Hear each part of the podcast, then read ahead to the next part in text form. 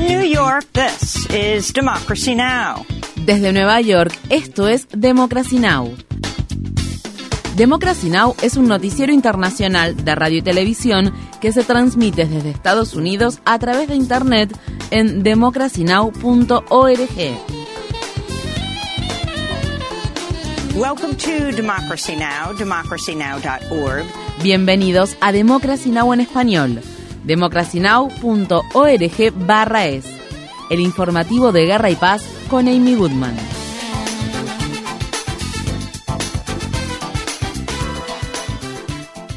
El expresidente de Estados Unidos, Donald Trump, se declaró no culpable de 13 cargos por delitos graves relacionados con sus intentos de revocar los resultados de las elecciones presidenciales de 2020 en el estado de Georgia. Trump también solicitó que se le juzgue de forma separada de las 18 personas que fueron coacusadas en este caso. Al respecto, el equipo legal de Trump argumentó que la fecha del inicio del juicio, prevista para el 23 de octubre, no otorgaba suficiente tiempo para preparar la defensa, mientras que algunos de los acusados han solicitado un juicio rápido. Mientras tanto, la fecha de publicación del informe final emitido por el gran jurado del condado de Fulton está fijada para el 8 de septiembre. Un juez dijo que el juicio contra Trump será televisado y transmitido en directo. En noticias relacionadas, el gobernador de Georgia, el republicano Brian Kemp, desestimó los llamamientos para iniciar un proceso de destitución contra Fanny Willis, la fiscal del condado de Fulton, que actuó en este caso. Una de las personas que fueron acusadas junto con Trump en esta causa penal, el abogado John Eastman, apareció esta semana en el canal Fox News y admitió haber presionado al entonces vicepresidente Mike Pence para que retrasara la certificación de los resultados de las elecciones presidenciales de 2020.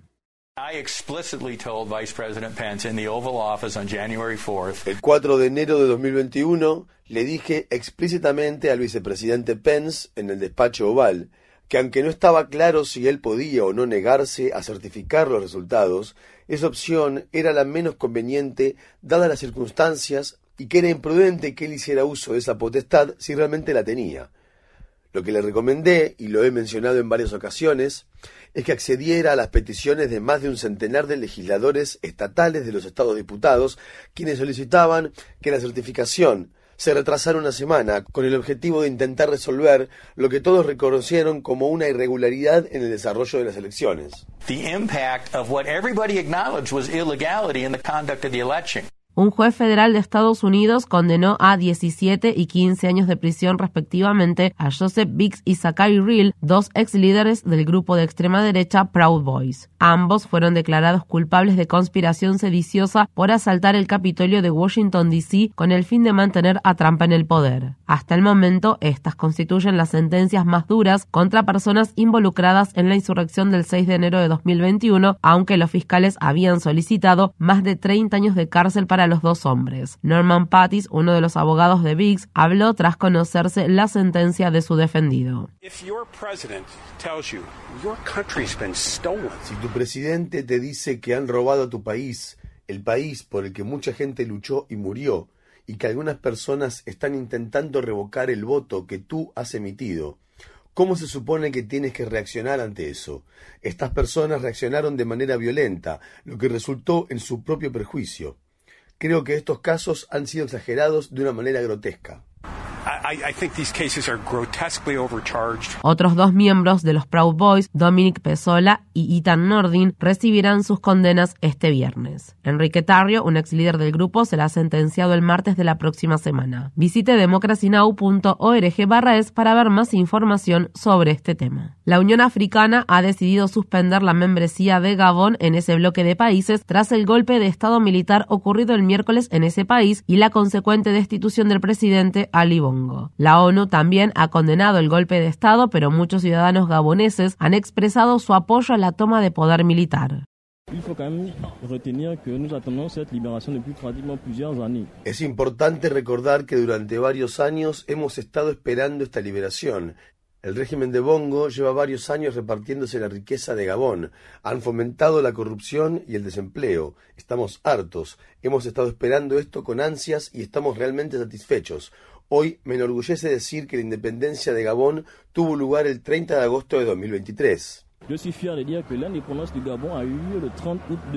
Mientras tanto, el principal líder de la oposición, Albert Ondo Osa, quien perdió ante Ali Bongo en las disputadas elecciones celebradas el sábado, ha instado a la Junta Militar a que finalice el recuento de votos y transfiera el poder a un gobierno civil. En la República Democrática del Congo, la agencia de noticias AFP informa que al menos 48 personas murieron este miércoles a manos de militares congoleños cuando las Fuerzas Armadas congoleñas reprimieron una protesta que se llevaba a cabo en la ciudad de Goma contra las fuerzas de paz de las Naciones Unidas. Decenas de personas resultaron heridas y más de 150 fueron detenidas. La manifestación era liderada por una secta cristiana. Las misiones de mantenimiento de la paz de la ONU en la República Democrática del Congo han sido objeto de fuertes críticas ya que muchas comunidades sostienen que la presencia de las fuerzas de la ONU no ha logrado prevenir conflictos de manera efectiva. Los actos de violencia se han disparado en los últimos años, especialmente en la región oriental del país. El gobierno de Chile ha iniciado la búsqueda de más de mil personas desaparecidas durante la dictadura militar del general Augusto Pinochet, que contó con el respaldo de Estados Unidos. El presidente chileno Gabriel Boric hizo el anuncio el miércoles, pocos días antes del aniversario número 50 del golpe de Estado que el 11 de septiembre de 1973 derrocó al presidente elegido democráticamente Salvador Allende. Las personas sobrevivientes del régimen de Pinochet llevan mucho tiempo exigiendo justicia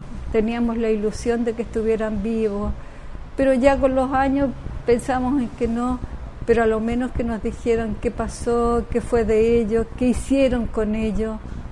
Eh, eso creo que es lo más ingrato que de estos 50 años.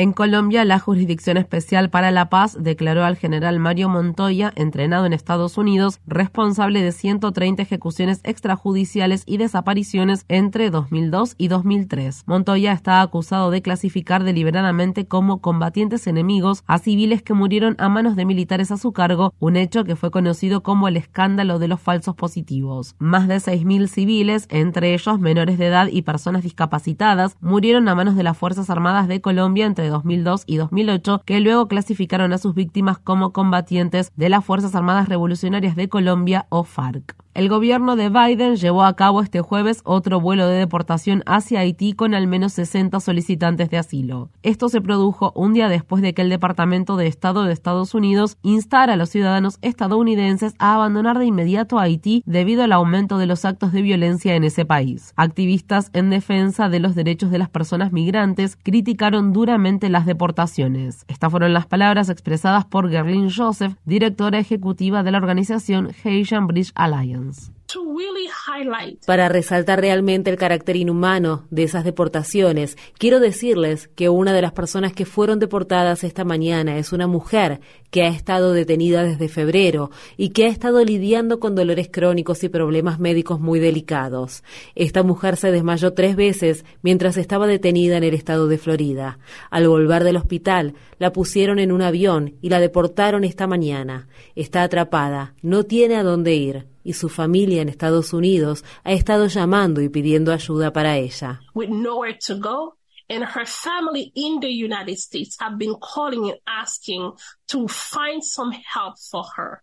Decenas de miles de solicitantes de asilo haitianos, incluidos menores, han sido deportados desde que Biden asumió la presidencia, a pesar de la condena internacional y las peticiones de ayuda humanitaria. Esto ocurre en un momento en que Haití enfrenta una creciente crisis política y económica en la que grupos criminales están tomando el control de amplias zonas del país. El Departamento de Estado de Estados Unidos aprobó un paquete de ayuda militar a Taiwán por valor de 80 millones de dólares en el marco de un programa que se suele utilizar únicamente para estados soberanos. El gobierno de China ha criticado duramente la medida ya que la considera como un nuevo desafío a su soberanía sobre Taiwán. En su declaración financiera anual, el desacreditado juez de la Corte Suprema de Estados Unidos, Clarence Thomas, admitió que en 2022 realizó cuatro viajes en el jet privado del multimillonario donante del Partido Republicano, Harlan Crow. Thomas también modificó declaraciones anteriores para agregar información que supuestamente había omitido de forma involuntaria. Esto se produce después de que ProPublica y otros medios de comunicación revelaran que Thomas no reportó al menos 38 viajes de lujo que Crow y otros tres multimillonarios de derecha le obsequiaron a lo largo de décadas. Thomas y su familia también le vendieron tres propiedades a Crow. El senador demócrata del estado de Rhode Island, Sheldon Whitehouse, afirmó al respecto. Este esfuerzo tardío para limpiar este reguero no nos disuadirá de investigar a fondo la influencia masiva, secreta y multimillonaria de la derecha en la que está envuelta esta corte. En Estados Unidos, este viernes entra en vigor la ley estatal de Texas que prohíbe la atención médica relacionada con la afirmación de género a jóvenes trans después de que la Corte Suprema del Estado anulara el fallo emitido por una jueza de Texas que consideraba inconstitucional dicha prohibición. La ley no solo impedirá que menores de edad transgénero accedan a la atención médica relacionada con su afirmación de género, sino que también obligará a aquellas personas en este rango de edad que ya están tomando medicamentos de transición a suspender su tratamiento. Organizaciones de defensa de los derechos humanos están apelando el fallo. Por otra parte, un juez federal bloqueó temporalmente una ley de Texas que impone restricciones a los espectáculos drag.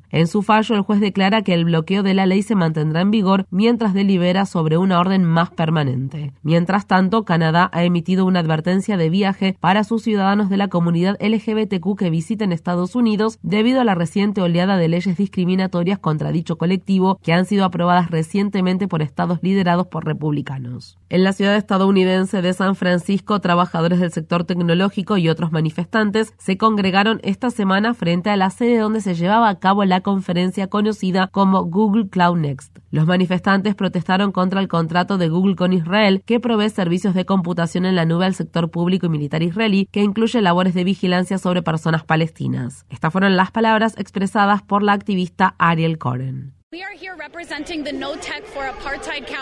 Estamos aquí en representación de la campaña No a la tecnología para el apartheid. Somos una coalición de trabajadores de Google y miembros de la comunidad que se han unido para enviar a la empresa el firme mensaje de que los trabajadores de Google se niegan a permitir que su trabajo se utilice para alimentar la violencia del apartheid israelí contra el pueblo palestino. El proyecto Nimbus es un acuerdo en inteligencia artificial y tecnología informática valuado en 1.200 millones de dólares que fue suscrito entre Google, Amazon Web Services y el gobierno israelí y que entró en vigor en julio de 2021. Una declaración del movimiento No a la tecnología para el apartheid decía, la tecnología debe utilizarse para unir a la gente, no para permitir el apartheid, la limpieza étnica y el colonialismo de colonos. Infórmate bien visita nuestra página web democracynow.org/es. Síguenos por las redes sociales de Facebook, Twitter, YouTube y SoundCloud por Democracy Now! es.